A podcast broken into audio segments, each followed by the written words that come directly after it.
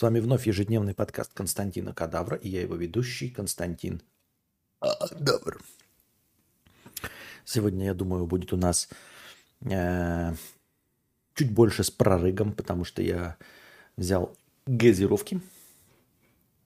А газировка это всегда что? Правильно, прорыг. Итак, заглавная тема сегодняшнего э, подкаста – трудоголизм – или как я возненавидел себя. Донатит нам Леша. Привет, Костя и чат. Так, слышно меня? Что-то так резво расстартовался. а вроде слышно, все хорошо. Хочу поделиться своей проблемой, если ее можно так назвать. Работаю 40 часов в неделю в офисе инженером. Получаю свой заслуженный 100 тысяч рублей в месяц. Работа нравится, плюс есть перспективы. Мне пророчат большое будущее и золотые, ну или позолоченные горы. Работа не слишком пыльная, без переработок и с ништяками типа соцпакета и других плюшек.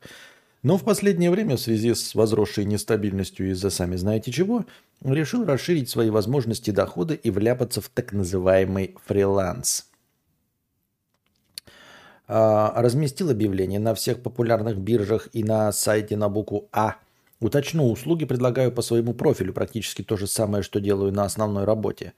Изначально заказов практически не было, но потом на сайте на букву А меня нашла одна конторка, потом через сарафан еще одна и понеслось. Посыпались заказы, на выполнение которых мне нужно около 3-4 часов, за что я получаю 10 тысяч. Большинство заказов очень срочные – Вечером техзадание, утром результат. Иногда нужно сделать сразу 2-3 заказа. Сам процесс мне нравится, в общем, получаю удовольствие от работы и от оплаты за нее. Но выполнять заказы я могу исключительно дома после основной работы. То есть примерно в 18 часов я дома. Что-то ем и сразу сажусь за компьютер. А до этого я уже 8 часов за монитором отсидел. Выполняю один-два заказа, отвечаю на всякие уточняющие вопросы – заказчика, и на часах уже 10 вечера, а иногда за полночь. Могу за вечер заработать 10-20 тысяч. Один раз просидел до трех ночи, а вставать в 6 утра. Получил за это свои 30 тысяч и, ненавидя себя, лег спать. Получается, свободного времени у меня бывает примерно нисколько.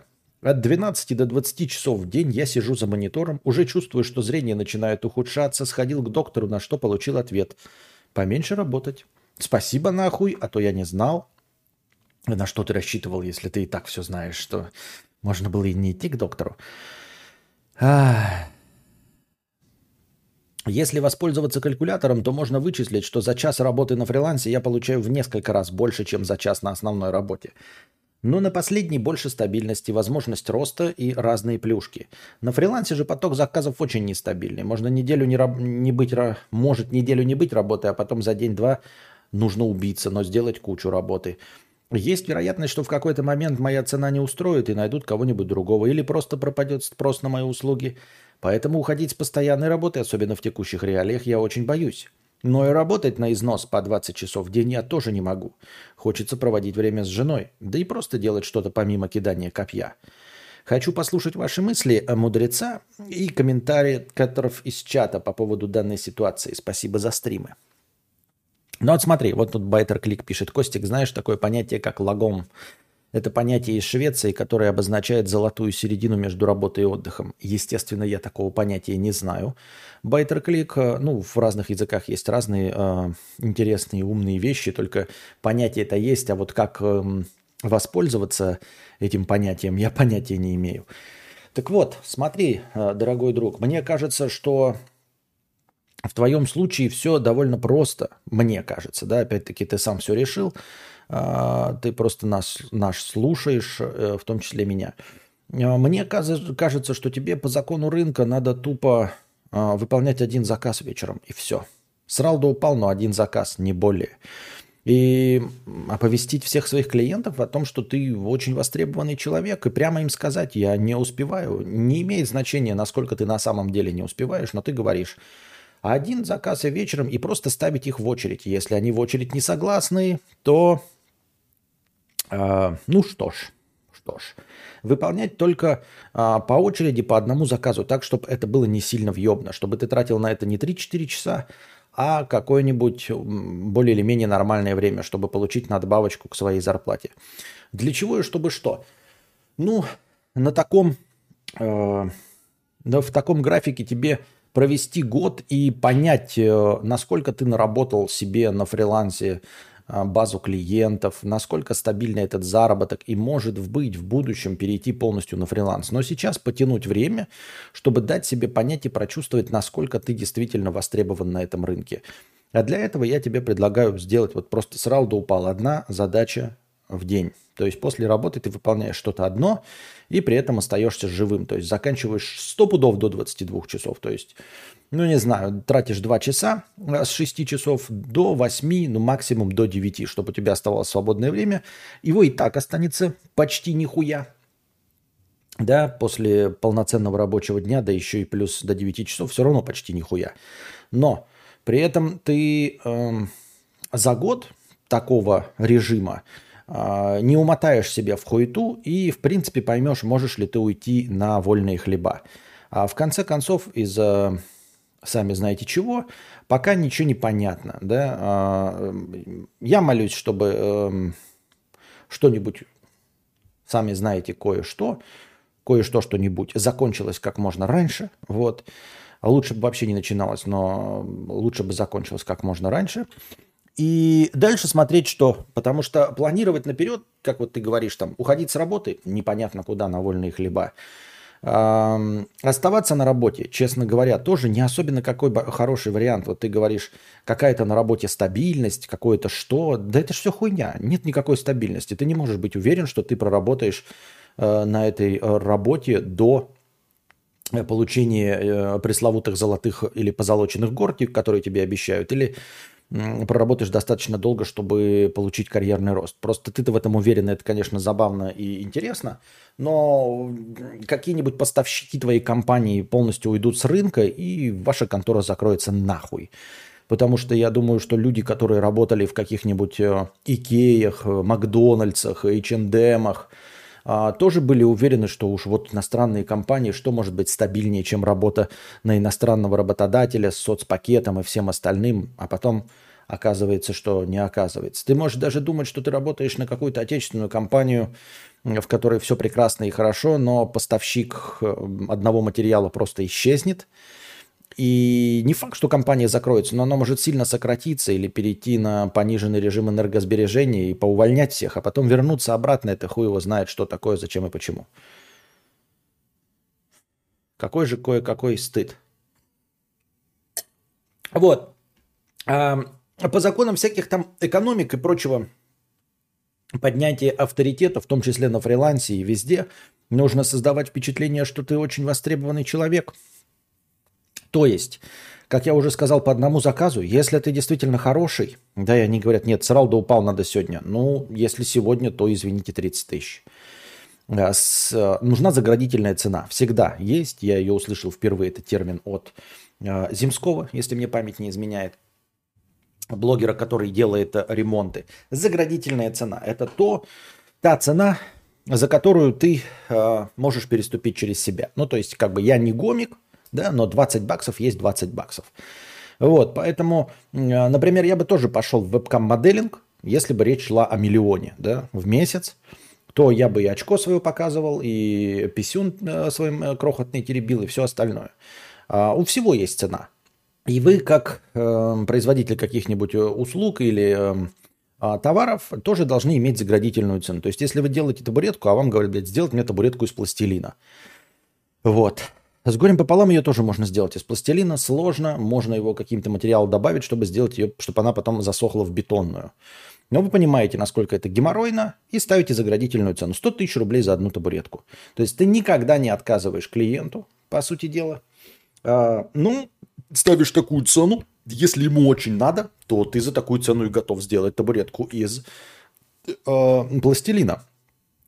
Вот, у меня тоже есть заградительные цены на все что угодно, ребят. Если вы думаете, что я на что-то не согласен, то э, на самом деле я согласен абсолютно на все.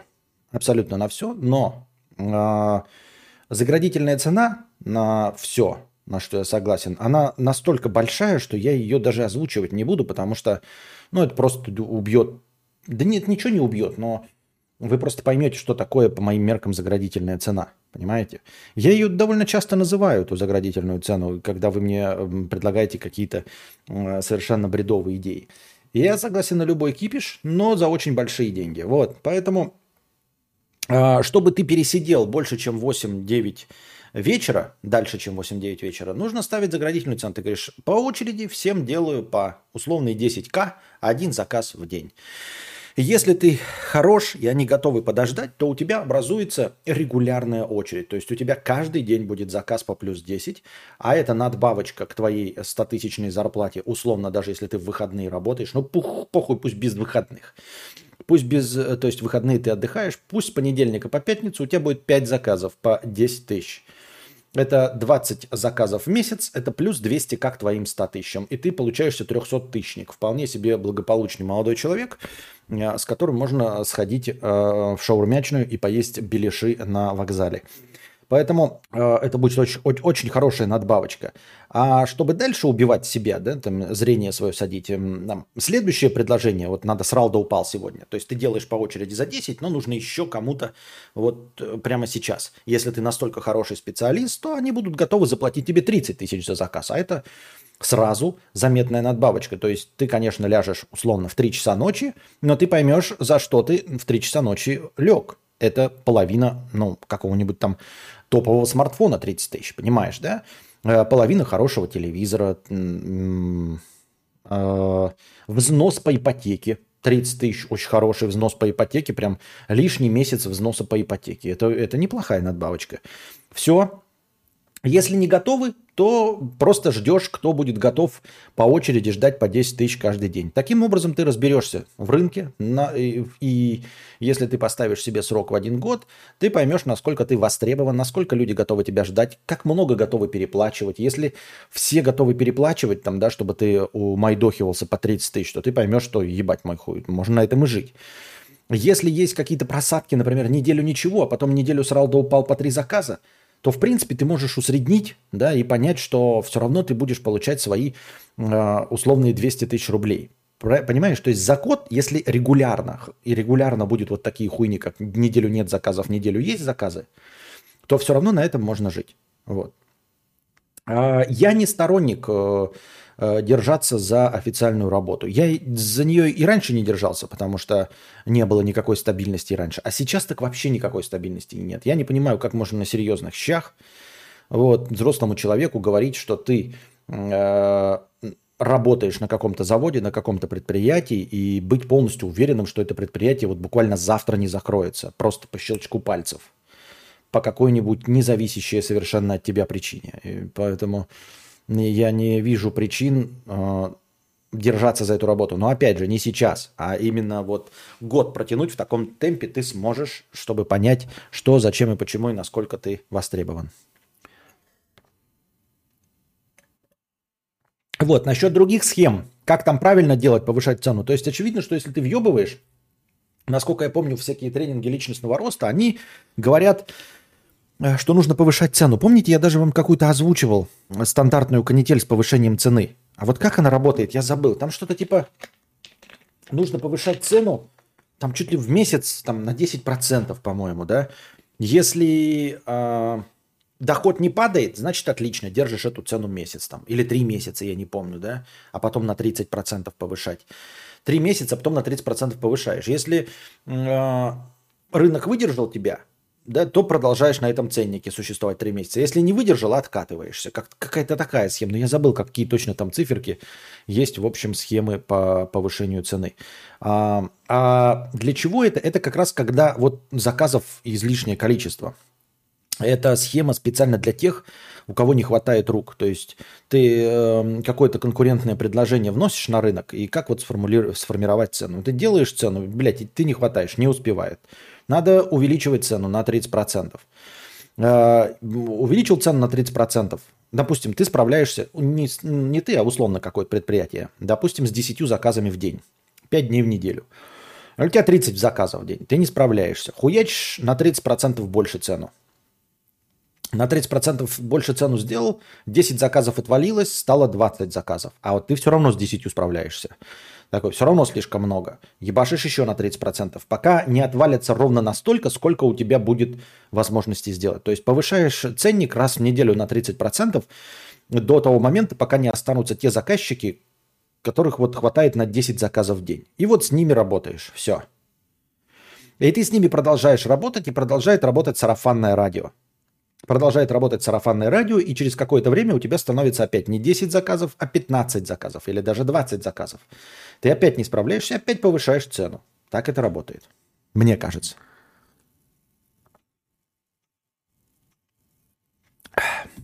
Пьяный покер пишет, тоже в свое время столкнулся с такой ситуацией.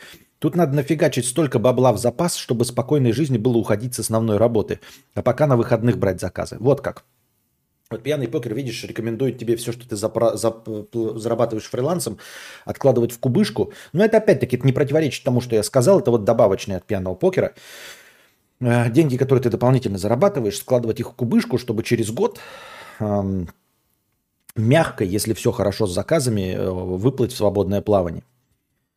Э, пусть повысит цены, пишет Тимыч. Будет один заказ, но дорогой, остальные сами отвалятся. Растет предложение, растет и цена. Возможно, тупой вопрос, но вопрос, но попросить повысить зарплату нельзя. Не, ну понимаешь, если у него было 100 тысяч, ему обещают э, золотые горы и карьерный рост, а у него по 10 тысяч рублей э, в сутки, получается, по заказам. По 10 тысяч рублей в сутки, говорю, даже если он исключает выходные, а он, скорее всего, не исключает выходные, иначе бы он не называл себя трудоголиком, то это все равно получается плюс 200 тысяч. Но никто тебе не даст надбавку в 200%. Надбавку в 200%. Понимаешь? Надбавку в 200% никто не даст никогда. Вот. Распрощался я с юн, юностью вешней, но осталось похмелье весны. Я гуляю веселый и грешный по бескрайним просторам страны. А ну давай наяривай, гитара семиструнная, чего сидеть догревать, ведь ночь такая лунная.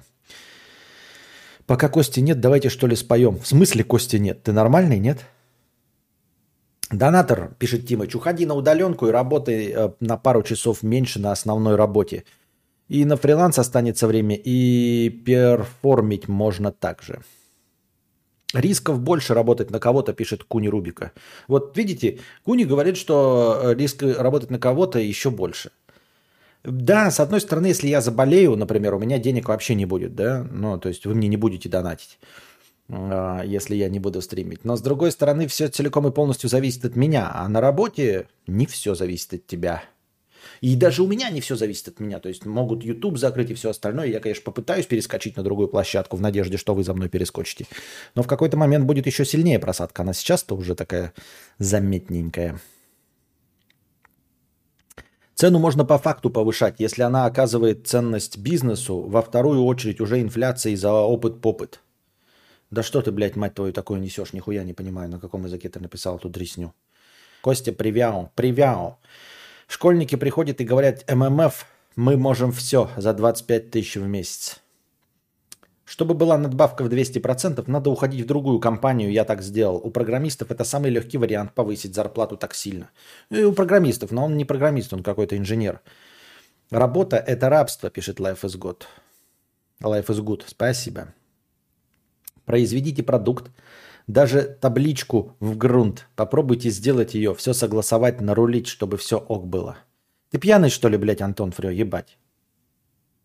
Ну ты пьяный, я нихуя не понимаю. Что ты пишешь? Какие-то песни, блядь, молодежь, кодеры, инстаграм-рекламщики. Табличку в грунт. Иди проспись. Проспись, пись, пись. Проспись, пись, пись, пись, пись, пись, пись. Вот и все что останется после меня. Вот и все. О, сейчас обновится список топ-донаторов. Ребята, обратите внимание, на этой неделе самый топовый донатор была «Безумная кошатница» 89,56. На втором месте Cold Brew. На третьем другой Лешка. На четвертом просто Лешка. На пятом э, Окесанап, The Dude, Артем, Алеша. Что-то у меня Лешек этих дофига. Спасибо большое, Алексей. Мох Сидор и предводитель белгородских индейцев. Через две минуты топ обновится, и вы можете, сможете попасть в список топ-донаторов при помощи всего лишь донатов в 50 рублей. Костя, так разве это не вопрос альтернативных издержек времени? Можно и фриланс по проге в Java, условные боты и основная работа хоть поваром в столовке 2 через 2 выходит больше 150к. Что? Альтернативные издержки времени? Можно и на фрилансе в проге на Java и основная работа хоть поваром в столовке 2 на 2. Что, я, что вы говорите? Что, я, что, какие, что вы такое несете? Давайте по-русски. Ну или хотя бы на каком-то варианте русского языка. Становимся. Аноним 10 долларов с покрытием комиссии. Спасибо за 10 долларов с покрытием комиссии. Хочу порекомендовать два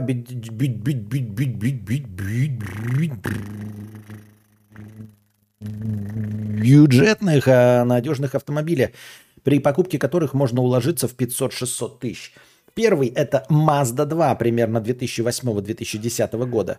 Японское качество. Машина отличная и очень легкая. При этом двигатель полторы тысячи кубиков.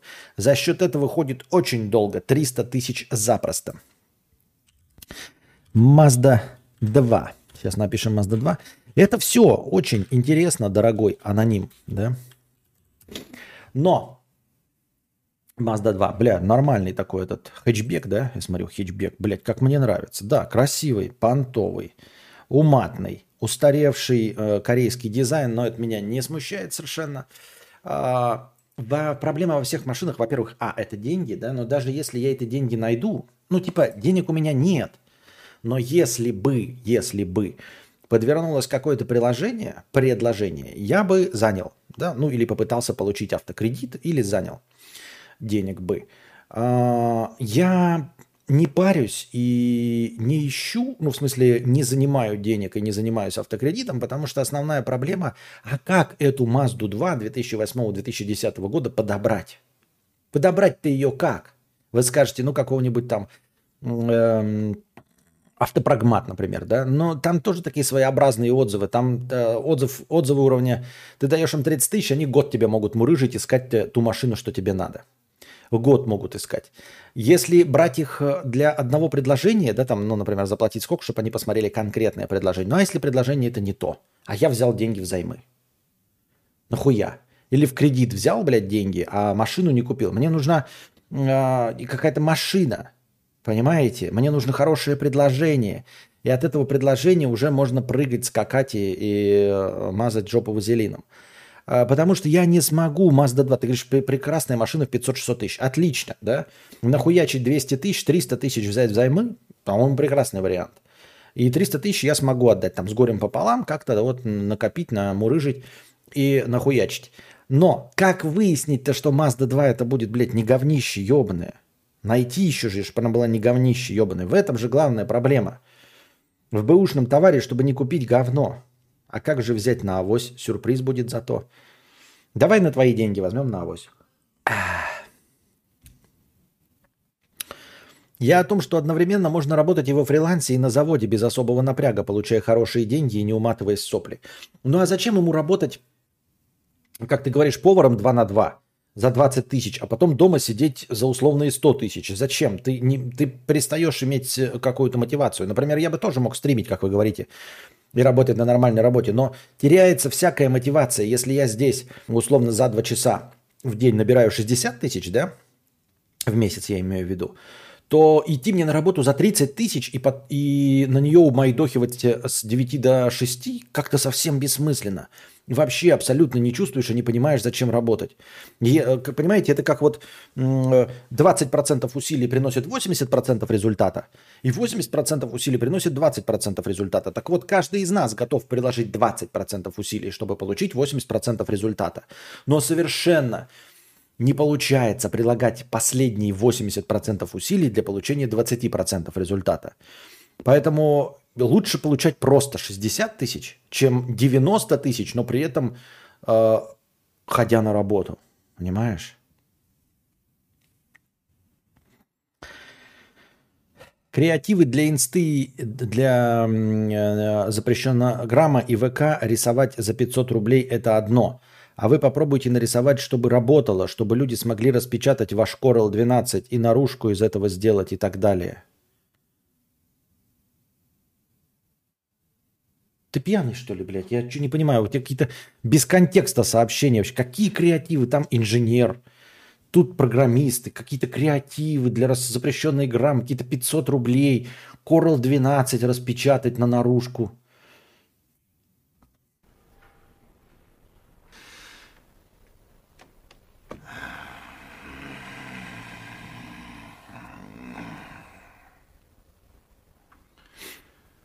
Да что ты, черт побери, такое несешь? Мудрец, а как ты смотришь на моторикши? Вроде и не машина, а место есть, и крыша, правда, зимой не очень, но ты вроде и не совсем на северах живешь. Не, ну какие моторикши? Ты серьезно, блядь, Арториус? Давай продай свою BMW, блядь, и езди на моторикше. Хули не ездишь, блядь? Какие еще, блядь, моторикши? Вот что за бред вы, блядь, предлагаете? Я как, блядь, в тот раз у меня трещал, блядь, кондиционер, я спрашиваю в телеге у ну, наших зрителей же, говорю, что может быть трещать в кондиционере? Один пишет, блядь, муха залетела, блядь, умерла, и ее, блядь, калашматит об вентилятор. Ну нормальный нет, блядь, муха об вентилятор калашматится. Раз в две минуты на 15-20 секунд муха в вентиляторе, блядь, калашматится. И тоже Арториус, блядь, моторикша, блядь, какая моторикша, блядь? Тук-тук, Тук-тук стоит 600 или 700 тысяч рублей, Арториас. Тук-тук, на котором ездит индусы, блядь, стоит 700 тысяч рублей. Потому что он больше он сюда не завозится. Это, блядь, будет тебе через все таможки. Ну какие моторикши? Что вы, блядь, несете нахуй? Один охуительнее другого, блядь. Не заебали вы твои ваши байки, блядь, это говно, малафья, блядь, мухи в кондиционере. Моторикши, блядь.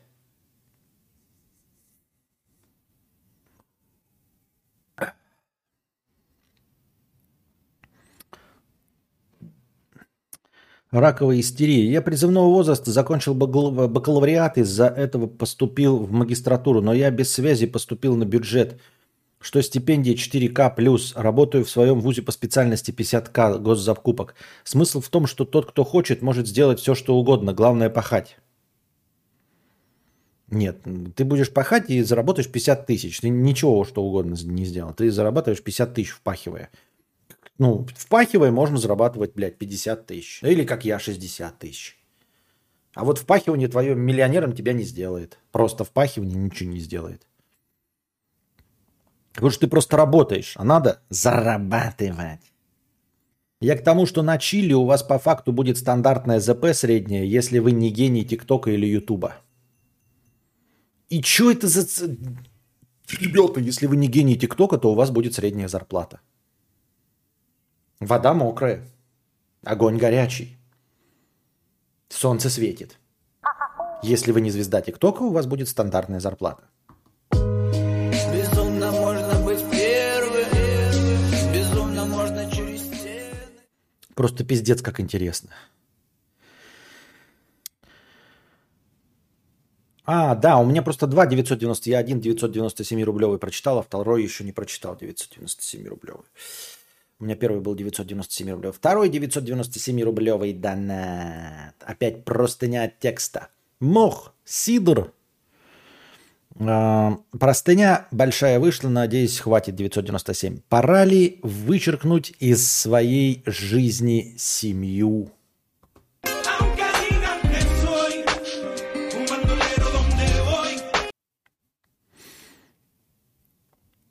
Здравствуйте, Константин. Имеет ли смысл поддерживать связь с семьей, которая приносит в твою жизнь один лишь негатив?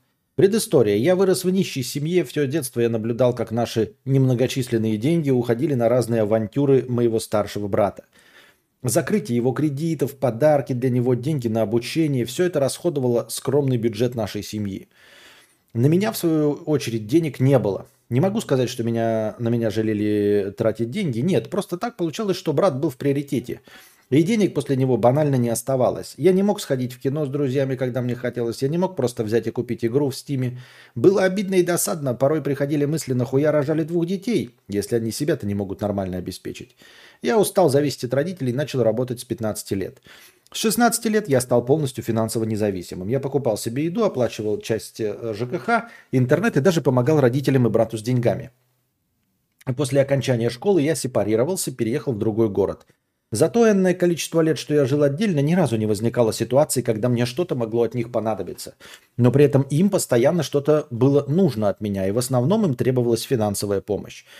Должен сказать, что отношение к семье у меня сложилось прохладно из-за условий, в которых я рос, и самое главное из-за характера каждого из членов семьи. Вся моя семья состоит из нарциссов. Признавать ошибки и нести ответственность за свои поступки – это не про них. Поэтому связь с ними я поддерживаю и приезжаю в гости исключительно из-за какого-то чувства долга. Ну, типа, это же родные, не могу я просто взять и перестать с ними общаться в таком духе. И, в общем, не вдаваясь в подробности, недавно произошло событие, которое стало последней каплей. Негатив мало-помалу накапливался, словно снежный ком, и мне, наконец, осточертела наглость моей семейки. Я устал от этих людей. Когда я звоню им, мне приходится слушать их негатив и нытье. Когда звонят мне, то обязательно, чтобы попросить денег. Вся моя помощь стала восприниматься как что-то само собой разумеющееся. Но даже если забыть про деньги, самое обидное, я не могу сказать, что они для меня друзья, и мне с ними весело. Наоборот, они вытягивают мою ментальную энергию. Сам факт звонка от них, когда я вижу имя вызывающего, уже портит мне настроение. Короче, Константин, дай добро на отсечение токсичных родственников и очисти мою совесть. Решение я уже принял. Заебало, что из меня только тянут я не хочу регалии и благодарности, хочу, чтобы взрослые работающие, блядь, люди могли жить свою жизнь, не полагаясь на постоянную помощь 20-летнего пиздюка. И самое главное, я хочу, чтобы они про меня забыли. Ну, конечно, ты правильное решение принял. А, и мы очищаем твою совесть, да? Отсекай токсичных родственников, очищаем твою совесть.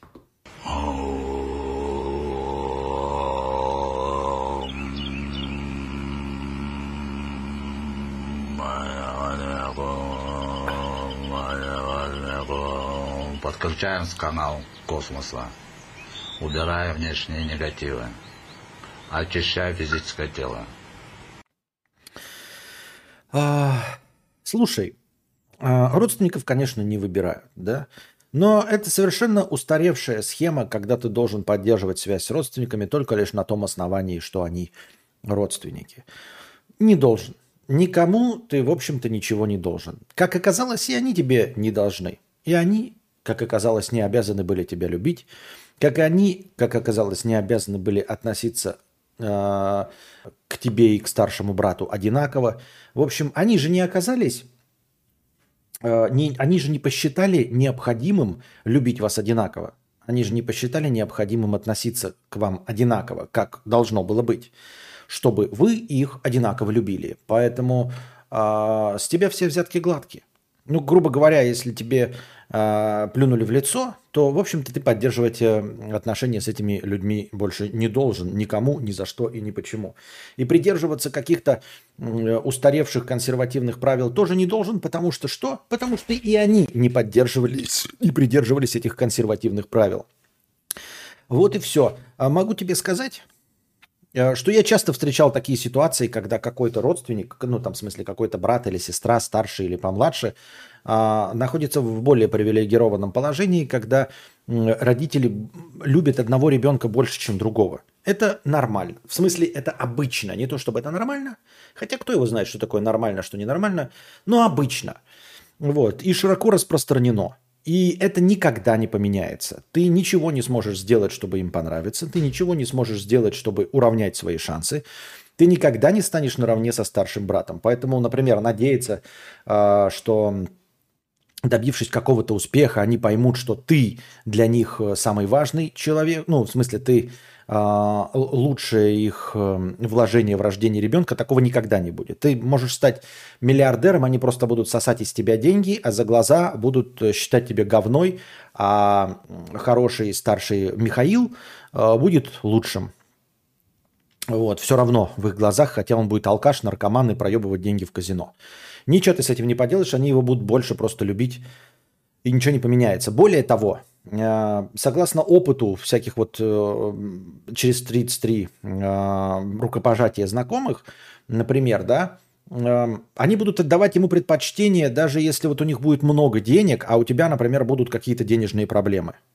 Например, да, ты, ну, вот у тебя есть старший брат, какой-нибудь Михаил, да, и у тебя будет семья и пятеро детей, и вы будете жить в однокомнатной квартире, а родители в, в этот в наследство оставят квартиру все равно Михаилу.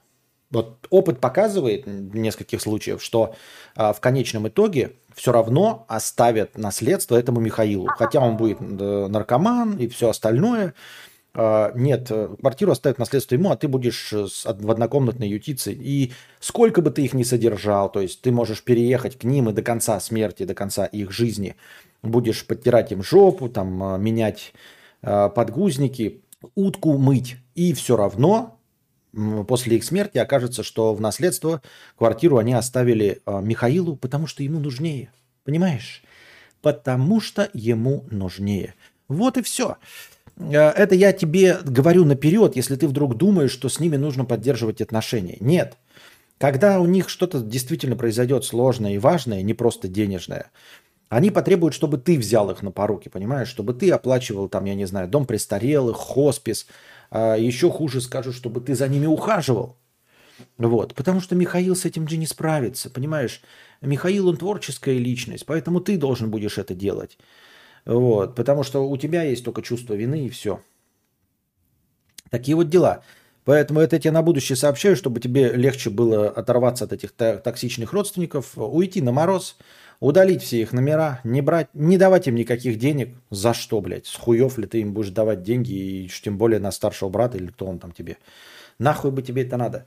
Ну, так получилось, что э, от того, что эти люди кровно с тобой связаны, это не значит, что ты должен до конца дней за них держаться. Мы не в той культуре. Есть культуры, где да. Но э, где поколениями живут в одном доме. Но так у них и отношения этих поколений другие, понимаешь?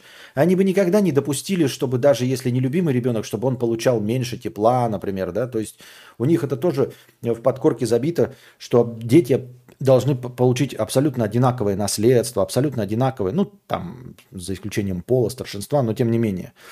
Какая-то справедливость должна наблюдаться в этом. А если э, в наших современных семьях не придерживаются этих э, консервативных правил, то и не нужно э, консервативных обязательств нести перед ними. Так что смело нахуй удаляй их всех. А, ставь на мороз, блядь. Добавляй в ЧС. Я так думаю, мне так кажется. Такие вот дела. А. Небольшая песня пауза.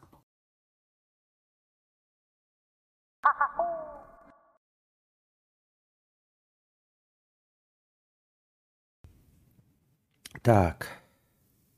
Ну, пипец, люди уходят. Странно, почему? Я тебя сейчас, блядь... Ты меня заебал, сука, не вовод. Заебал, блядь, меня, не вовод вонючий. Так. Въебите лайки, по-хорошему. Так.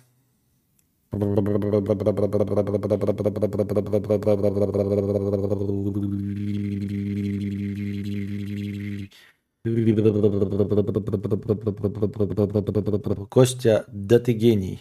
В смысле? Э, Как тебе стрим с Ховой? Возможно, еще коллабы и обговаривали ли вы это? Заранее извиняюсь, я вопрос уже заебали. Смотрю всегда в записи с огромным отставанием развития. Э, Увидите... Завтра у нас, кстати, 2К подкаст. Если ничего не, произо... ну, не произойдет, не будет никаких форс-мажоров, то завтра у нас по плану 2К подкаст. Вот, то есть уже сегодня. О, кстати, обновился список топ-донаторов за эту неделю. Наступил понедельник, 19 минут назад. А у нас уже на первом месте Лох, Сидор и Dodge Challenger с продвинутым и и и и и и и и и аут. Аноним 10 долларов с покрытием комиссии. Второй автомобиль, про который мало кто знает, Ford Mondeo. Так, Mazda 2. Хороший автомобиль, но, как я и сказал, во всех этих предложениях прекрасных самое главное и самое сложное – это что? Это выбрать этот автомобиль. Да, хороших автомобилей за 500 тысяч да хуя. Но что это за автомобиль? Ну, типа, что? Как? И почему? И что движет такими людьми? Непонятно. Вот автору, где пробег, блядь, ебаный ты шашлындос? 155 тысяч пробег, 520 тысяч. Выглядит хорошо. Наверное, перевертыш.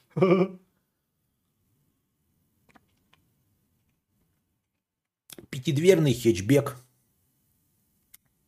Больше трех владельцев. Три владельца под ПТС. Японская сборка. ПТС оригинал. Пам-пам-парам. Откуда вот эти все аргументы? Покупал для супруги, есть для дачи и прочее остальное. И что? Почему супруга ездит меньше, чем, например, человек мужского пола? Я еще как, блядь, не понимаю нихуя. Что это за аргумент такой? Вот, хетчбек пятидверный. Он сейчас выглядит чуть более угловатым, да? Mazda 2. Ебать он как это заостренная пуля. Миллион? Миллион, миллион, миллион алых роз. И-о-а, и-о-а, и-о-а, и-и-и. О-о-о, и-и-а.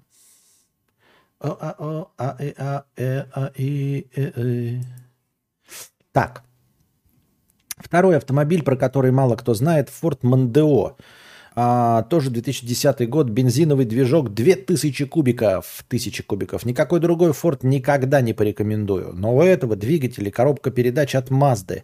Машина большая, для начальника. Бензина жрет мало, ходит долго, запчасти дешевые. Мой прошел 240 тысяч. Ну ты молодец. Фонд Мондео, Форд Мондео это, по-моему, уже стандартная тачка это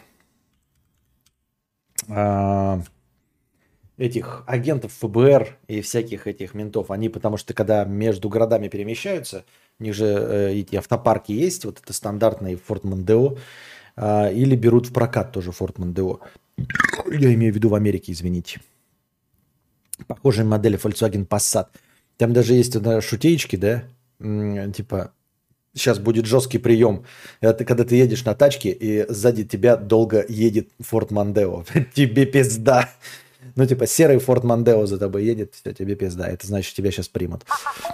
А, ну, если пользуются спецслужбы, наверное, это... Наверное, это... А, опять я слово забыл. Как называется стабильная тачка? Стабильная это что? Нестабильная. Ну, как это слово-то? Я ебал. Постоянная рубрика «Вспомни за кадавра». Победитель, как всегда, получает фирменное «Нихуя». Внимание на чат.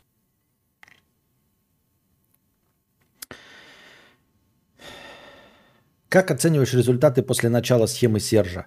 Никак пока не оцениваю. Еще слишком мало. Месяц прохуячим, потом посмотрим.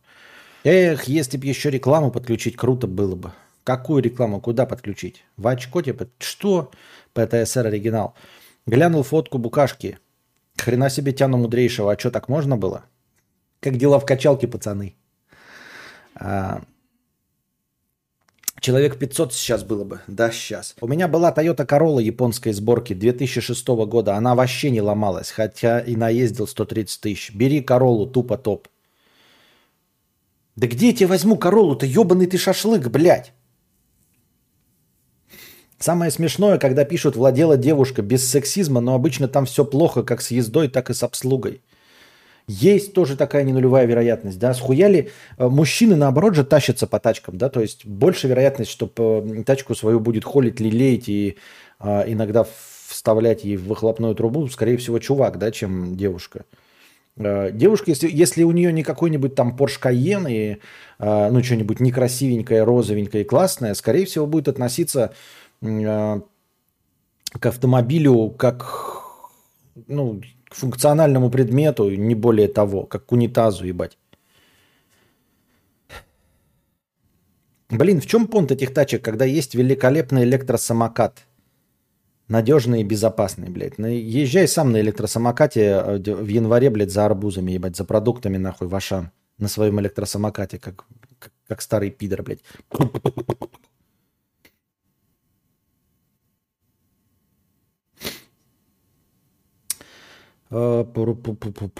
Черкасов Данил, это запись? Как он вставил отрезок с Олегом? Запись, да? Да, запись, блядь, это так сложно, Черкасов Данил. Ты серьезно? Ты впервые на стримах? Серьезно? Иди отсюда, пидор грязный. Я этих вставок могу тебе нахуячить сколько угодно. Ты, на, ты вообще на стримах не, не был ни на каких. Ты как в первый раз зашел такой, ебать, вот это чудо. В онлайне, да, это запись, блядь. В прямом эфире же невозможно, нахуй, нихуя сделать. Это же просто уму непостижимо. Юмористическая вставка в прямом эфире. 惠娘啊，惠娘，惠娘，惠娘，我是惠娘，我是惠娘。 Зачем нужны эти автомобили и электросамокаты, есть пре- если есть прекрасные ноги?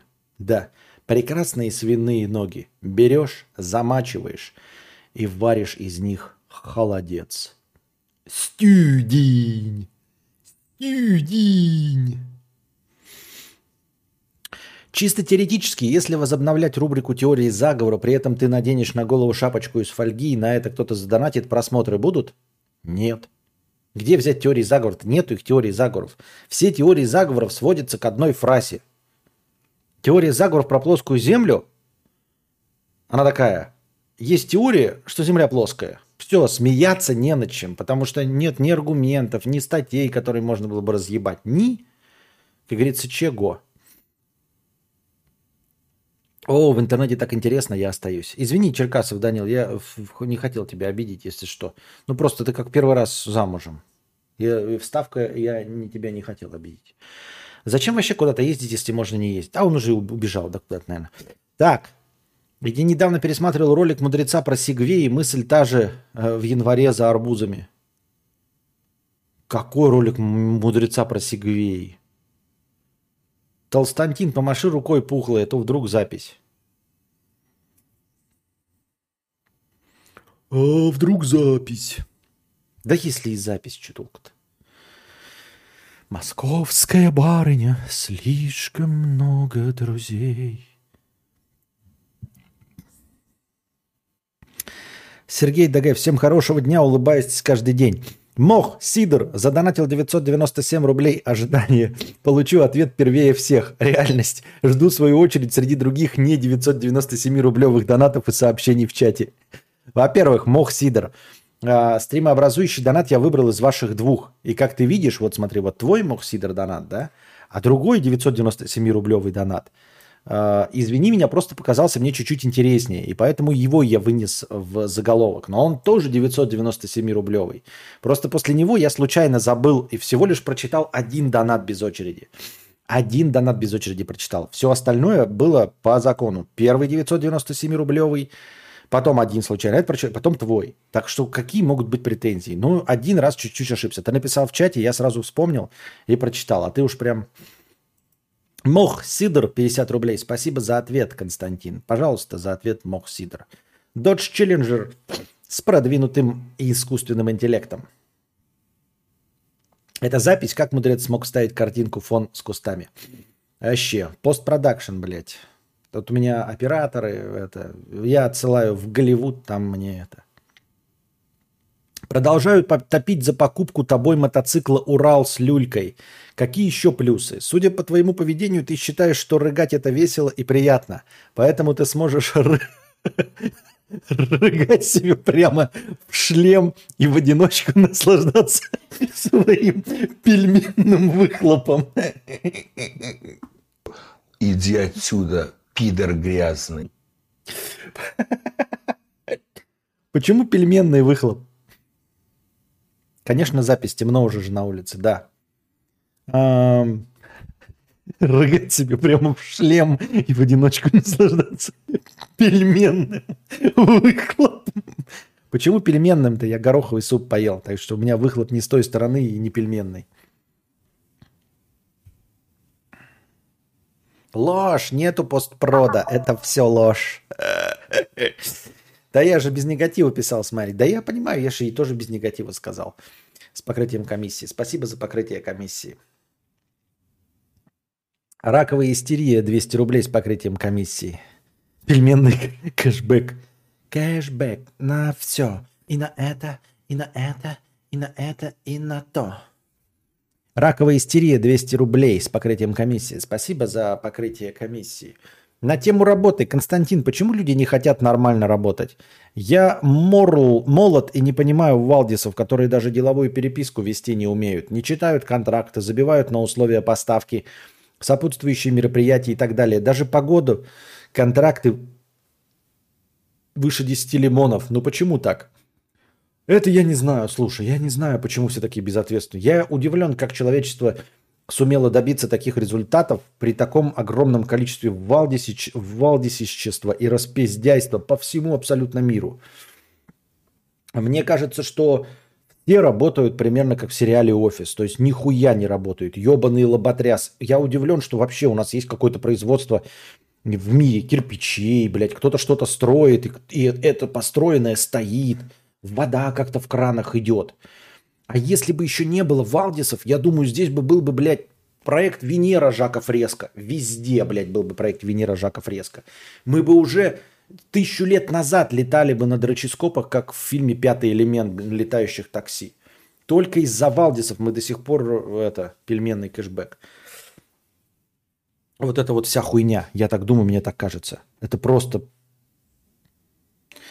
Вот и все.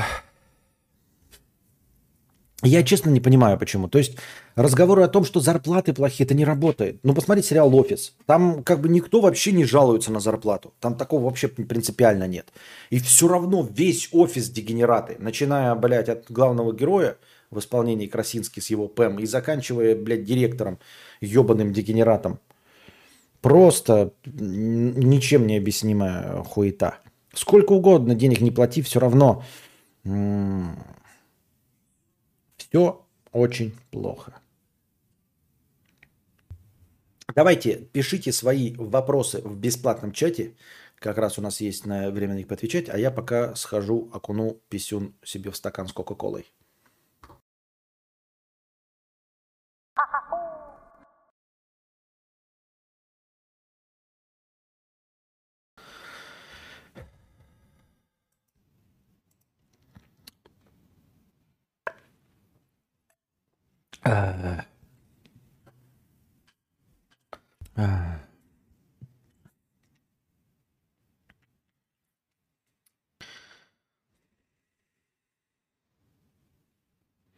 Откуда эти люди берутся? Говорят, иди работай два через два и попутно занимайся еще другой работой. Да я от одной работы два через два уже жить не хочу.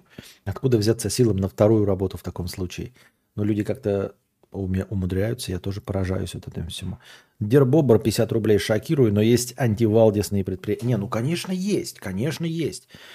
Как-то же все это держится на каких-то вещах. Конечно есть. А, или есть, э, ну, большинство мест, наверное, все-таки с преимуществом нормальных людей, а не валдисов. Поэтому а, все работает как-то. Просто их заметное количество везде в мире. Прям такое не иллюзорно заметное. Костя, а ты до событий посещал соседнюю страну в плане покупок разных? Ну, как в Финку ездят? Неа. Так из Белого в Харьков за пармезаном и прочей санкционкой? Неа. А, санкционка, она и почему и была санкционка? Когда уже границы закрылись, она поэтому и была санкционкой, поэтому нет. К ответу на мой донат. Просто из Валдисов хочется самому э, валдить, но держусь. Надеюсь на перемены. Ну или ты просто разочаруешься, как и все, и станешь, как и все, работать э, не бей лежачего. Надеюсь на перемены контрагентов Валдисов по возможности шлю нахуй. А это, кстати, насчет с контрагентами, я не знаю тоже, но вот как э, слышал, типа это везде такая херня. Задерживать выплаты, вот это все. Единственное, это э, предпринимательство, это постоянная борьба. Это ну, не подставлять товар, пока не оплатят предыдущий счет. Вот, то есть останавливать вообще все производство, все, э, все обязательства, пока не выплатят. То есть вот в постоянной борьбе находятся. Я сейчас, конечно, с этим не сталкиваюсь, но мне просто раньше, когда рассказывали, типа просто из, из третьих рук, ну там типа мы работаем там с поставщик, ну, каким-то поставщиком или покупателем, а он постоянно задерживает выплаты на месяц-два. Я такой, ну типа, а почему работают, до сих пор продолжают? Ну вот так, вот так сложилось, так нормально. Типа, мы работаем с ним 10 лет. Это не какой-то новый клиент, и все просто регулярные задержки и все. Я три сообщения назад скинул ID видоса, где ты озвучил мысль про сегвей зимой. Сейчас ты практически точь в точь озвучил ее, но про самокаты. Так сегвей, мы же и говорим про электрические самокаты, а не про ручные. Костя, а сколько стоит очень злой стрим? Вот прям сезон домиков на юге Франции. В смысле? Не понял. Что значит сезон домиков на юге Франции? Что значит очень злой? Не очень понимаю.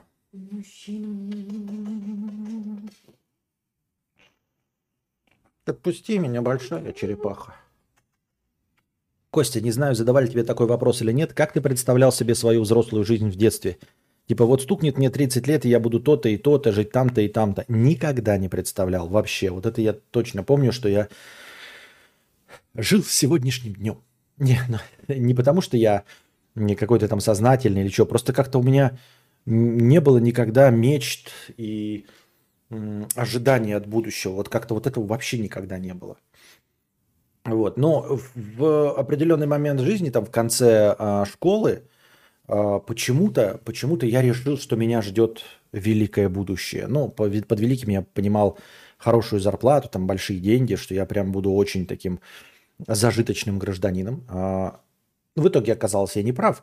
Но вот такое было только буквально, наверное, в одиннадцатом классе. Не знаю почему. Не знаю, почему я что-то решил, блядь, что все у меня будет хорошо, что будет хорошая работа. Там. Наверное, поступил я там в начале 11 класса в хороший вуз, вот, как в элитное.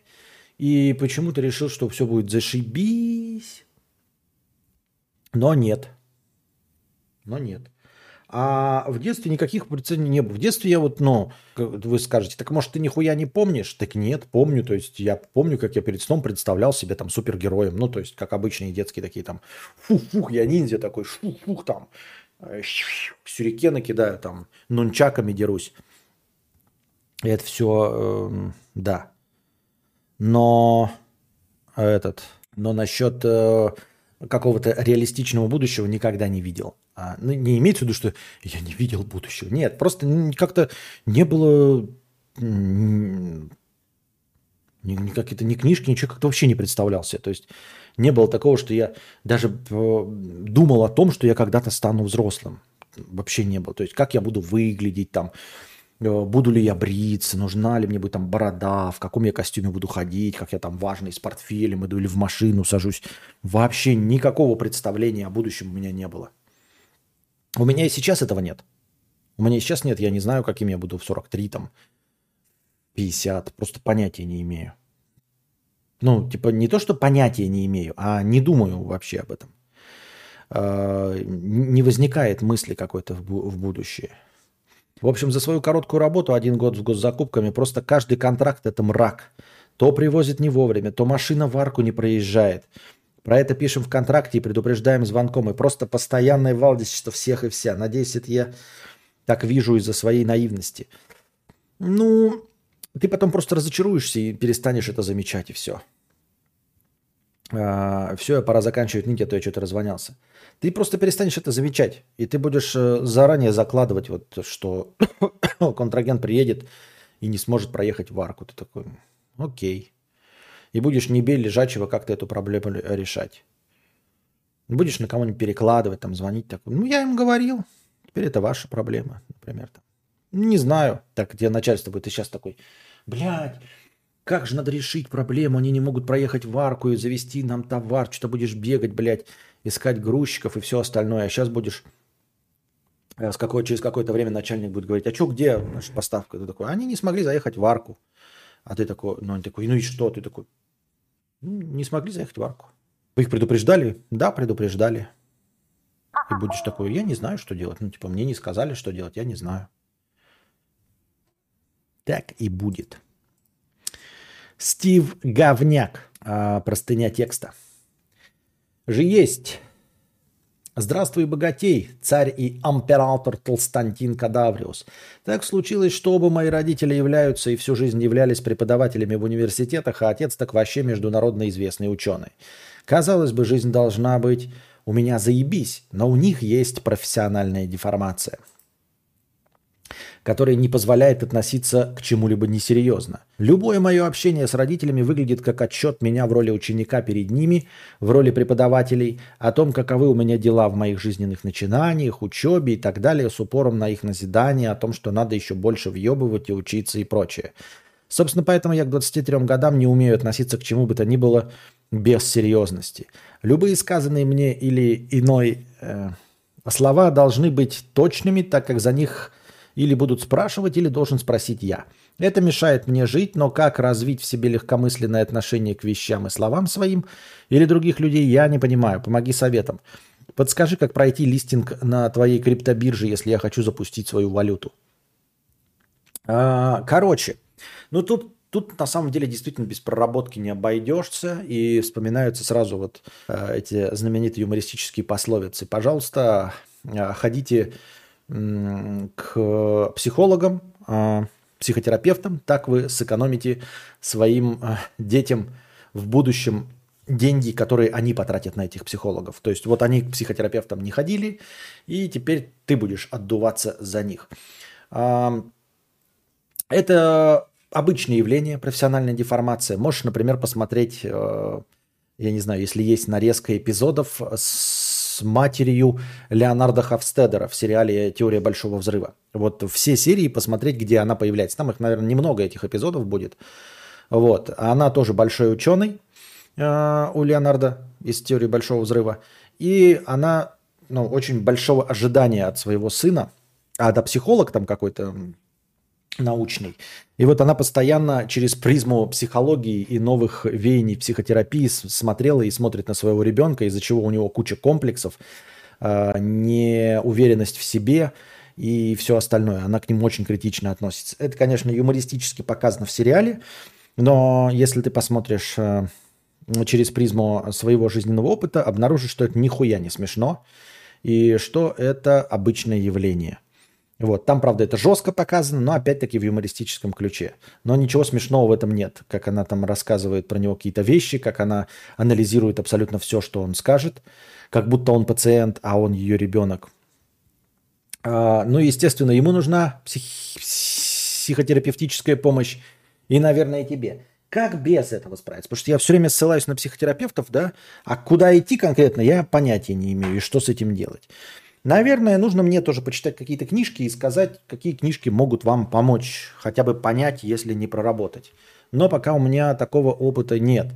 Но прорабатывать это, конечно, нужно, но я не могу давать советы вроде как, знаешь, на месяц погрузи себя в дзен-буддизм и просто клади на все хуй, как герои каких-нибудь э, американских фильмов про накурщиков э, осуждаю. Ну, там, «Ананасовый экспресс», посмотри, как себя ведут, или как себя ведут герои сериала «Офис», которые работают на отъебись и все остальное. Как положить хуй на чужое мнение, это же все равно чужое мнение этих родителей. Как перестать заебываться по поводу ответственности.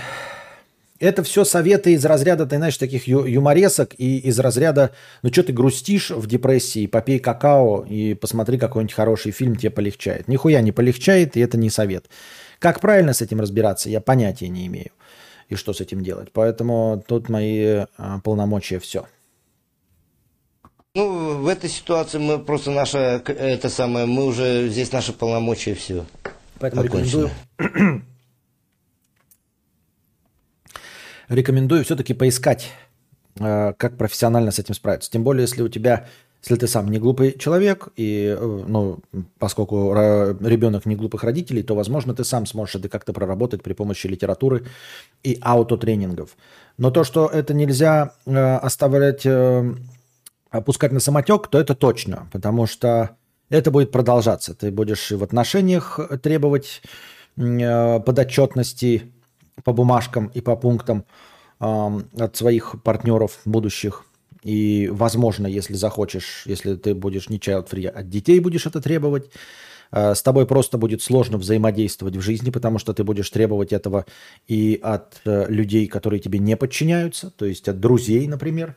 Ты будешь очень душным и токсичным человеком, поэтому с этим в любом случае надо что-то делать и как-то прорабатывать, потому что это замкнутый круг. Они были такими, они делают из тебя такого. То есть сейчас ты э, им подотчетен, И, скорее всего, ты требуешь отчета для себя. Ты так и пишешь, что если э, или с тебя будут спрашивать, или ты должен спросить с кого-то. То есть ты уже в 23 своих года говоришь, что ты должен с кого-то спрашивать, если сам не можешь э, отчитаться о проделанной работе и достижениях. Поэтому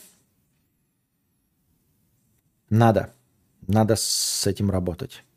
Но, говорю, единственный успокоительный такой момент, что это распространенное явление. Хотя, что хорошего в том, что это распространенное явление? Как и домашнее насилие распространенное явление, но в этом нет ничего хорошего.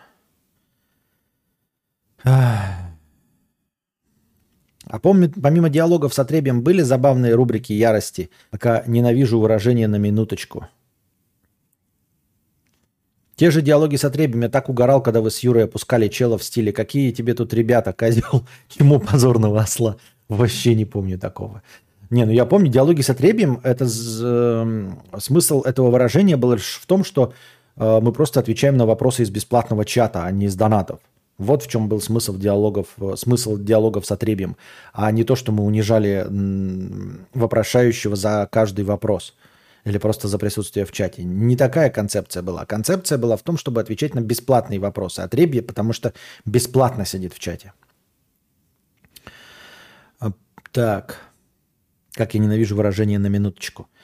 А, В СПБ покатайтесь по аркам и погрузите по лестницам без лифта. Рабочий момент. Это рабочие моменты. Питер ВУЗ первый красноармейской. Питер ВУЗ на первой красноармейской. Антон, думаю, вы меня поняли. Не про не проезд через арку, так как многие на это забивают, то на показ можно наблюдать борозды от попыток вводил проехать. То на арках, а не показ просто так, все. А, Костя, вот скажи, как можно пить крепкий алкоголь еще и вкус различать? Это же кал. И смакуют еще всякие свои коньяки, вкус различают, хотя вкус там только один, высокоградусная залупа. А, ну, во-первых, те, кто отличают вкус, они дегустируют, они в, в гомеопатических дозах наносят себе этот напиток в десны. И пока они его перекатывают по своим э, пупырышкам языка, уже весь э, спиртяга выветривается и остаются только вот эти масла кедровые и прочие эм, древесные нотки э, с отзвуком э, ци- цитрусов и бергамота. А а вообще, в целом, для обычного поильщика ты, конечно, пьешь, но определяешь ароматность и, и, и качество тем, как отрыгивается этот, как, какой прорык с каким вкусом. Э, Когда ты открываешь рот и выдыхаешь, потом у тебя остается какой-то амбре. Тяжело или легко пился напиток, и какой остается после этого амбре? Приятно ли отрыгивается а, цитрусами или неприятно отрыгивается козьим сыром, например, я так думаю. Мне так кажется. Константин, прости, нарвался на мой бред, виноват, прости. Да я не грущу, такого-то. Я просто прочитал это, я отвечал кому-то другому, а мне показалось, что четыре сообщения в чате адресованы мне. А зачем тогда пить? Можно просто подойти в баре и попросить отрыгнуть тебе в нос. Ну, это как сказать? Понимаешь? А, а зачем тогда ебаться в сраку? Ну, попроси себе член намазать говном. По сути дела, то же самое, да, но как-то люди же зачем-то предпочитают, вот. Зачем есть пельмени, блядь? Поешь э, протеины просто ложкой в сухомятку, да? А потом э, раскроши кубик магги э, и засыпь его себе в глотку, и тоже будет отрыгиваться э, вкусным куриным супом. Но люди почему-то предпочитают именно куриный суп есть. Я не знаю почему. Константин, ты не думал, что твоя первая книга должна быть про, про рыги? Нет, она будет называться «В Ригу». И это не шутка, я это название придумал 15 лет назад. Туалетная бумага или биде. А, вариант такой. Туалетная бумага и биде. Ты сначала основную часть кала а, промакиваешь туалетной бумагой, так, чтобы совсем, блядь, вот куски говна стереть, а потом биде. Здравствуйте, товарищи. Здравствуйте, Никита. Мы вот как раз тут про куски говна, биде и туалетную бумагу, а вы вовремя подошли.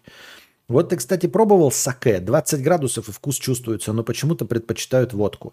А разве саке 20? Я думал, саке побольше. Пробовал, по-моему, один или один раз. И то это было, наверное, лет 20 назад. Не наверное, а точно больше 20 лет назад. Точно больше 20 лет назад я пробовал саке в какой-то ресторации. Вот это тепленькое, все в деревянной э, пиале, все дела. Было вкусно. Больше ничего не помню. Костя, в тему стрима, что выбрать между погоней за мечтой в далеких далях и старыми больными родственниками, которые могут не пережить мое отсутствие? Погоню за мечтой в далеких далях. Э, нельзя жить жизнью э, старыми, старых больных родственников. Но в этом нет никакого смысла. Ну, жить с жизнью старых больных родственников, ну, типа, А зачем вообще тогда работать? Ну, блядь, оставайся слугой старых больных родственников, и все. Что здесь сидеть, что-то в стриме, блядь, из себя что-то представлять? Ну, ухаживай за старыми больными родственниками всю свою жизнь, и все. Потом они умрут, ну и тоже помирай, а хули делать еще? Старые больные родственники померли, теперь тебе пора помирать. Или сам становись старым больным родственником для кого-то другого. И вот ты всю жизнь проухаживал за старыми больными родственниками, потом сам перешел в разряд старых больных родственников. Если найдется кто-то, кто будет за тобой ухаживать. Как выяснилось, дорогое вино и всякое крепкое пойло нужно пить долго, попивая его, да, лонгами, попивая его маленькими глотками. Я случайно об этом узнал, когда готовил и отпивал вино по маленьким глоточкам. Раскрылось. Не, ну вино, блядь, это для петухов, конечно. Зачем трахаться в жопу? Просто попроси намазать себе хер говном. Он золотых цитат Константина Кадавра. В Ригу? Вау, а ты в Риге был, Константин? Я нет. А мой герой, может быть, да. А подождите, а, в смысле, блядь? Что? То есть ты, ты полагаешь? Да, полагаю. А, ты полагаешь, что если книга называется «Дюна», то логично предположить, что Фрэнк Герберт был на планете Дюна под названием Аракис. То есть, когда я говорю, что книга будет называться «В Ригу», ты почему-то предположил, что я был в Риге? Раковая истерия 50 рублей с покрытием комиссии. Поною еще, поною еще. Почему люди не используют электронные документы оборота, предпочитают бегать и согласовывать, подписывать ручками да ножками? Наверное, э, что меньше работать? Нет, наоборот, чтобы больше протянуть время. Солдат спит, а служба идет. Ты ходишь куда-то, попил из кулера водички, пописил, сходил на перекур. Э, с восьмого этажа спустился с бумажками на второй этаж подписать. Вот тебе уже и обед. А там после обеда уже и как бы надо пождать, посидеть. Подписи, опять сходить с восьмого на второй этаж, спросить, ну что, подпись-то поставили? Нет еще. Ну, я пойду пока покурю, сейчас обратно приду, покурил. Пришел до второй этаж, что, подпись поставили? Да, поставили вот. М-м-м. Пойдешь обратно на восьмой этаж. Вот уже еще 40 минут прошло.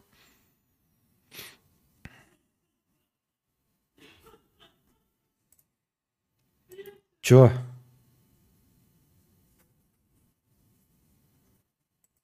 Вот и все, дорогие друзья. На этом мы заканчиваем наш сегодняшний подкаст. Надеюсь, вам понравилось. Чтобы следующий подкаст длился дольше, нужно приносить что? Правильно, побольше донатов. По, чтобы было побольше хорошего настроения, чтобы следующий подкаст подлился дольше. Не забывайте становиться спонсорами на Boosty. Никто во время прямого эфира у нас не а, стал спонсорами на Boosty. Большое спасибо всем спонсорам на Boosty, кто продолжает поддерживать свою подписку. Становитесь тоже. Как только наберем, там уже есть сбор, определенное количество, то станет полторы тысячи хорошего настроения, сейчас пока тысяча.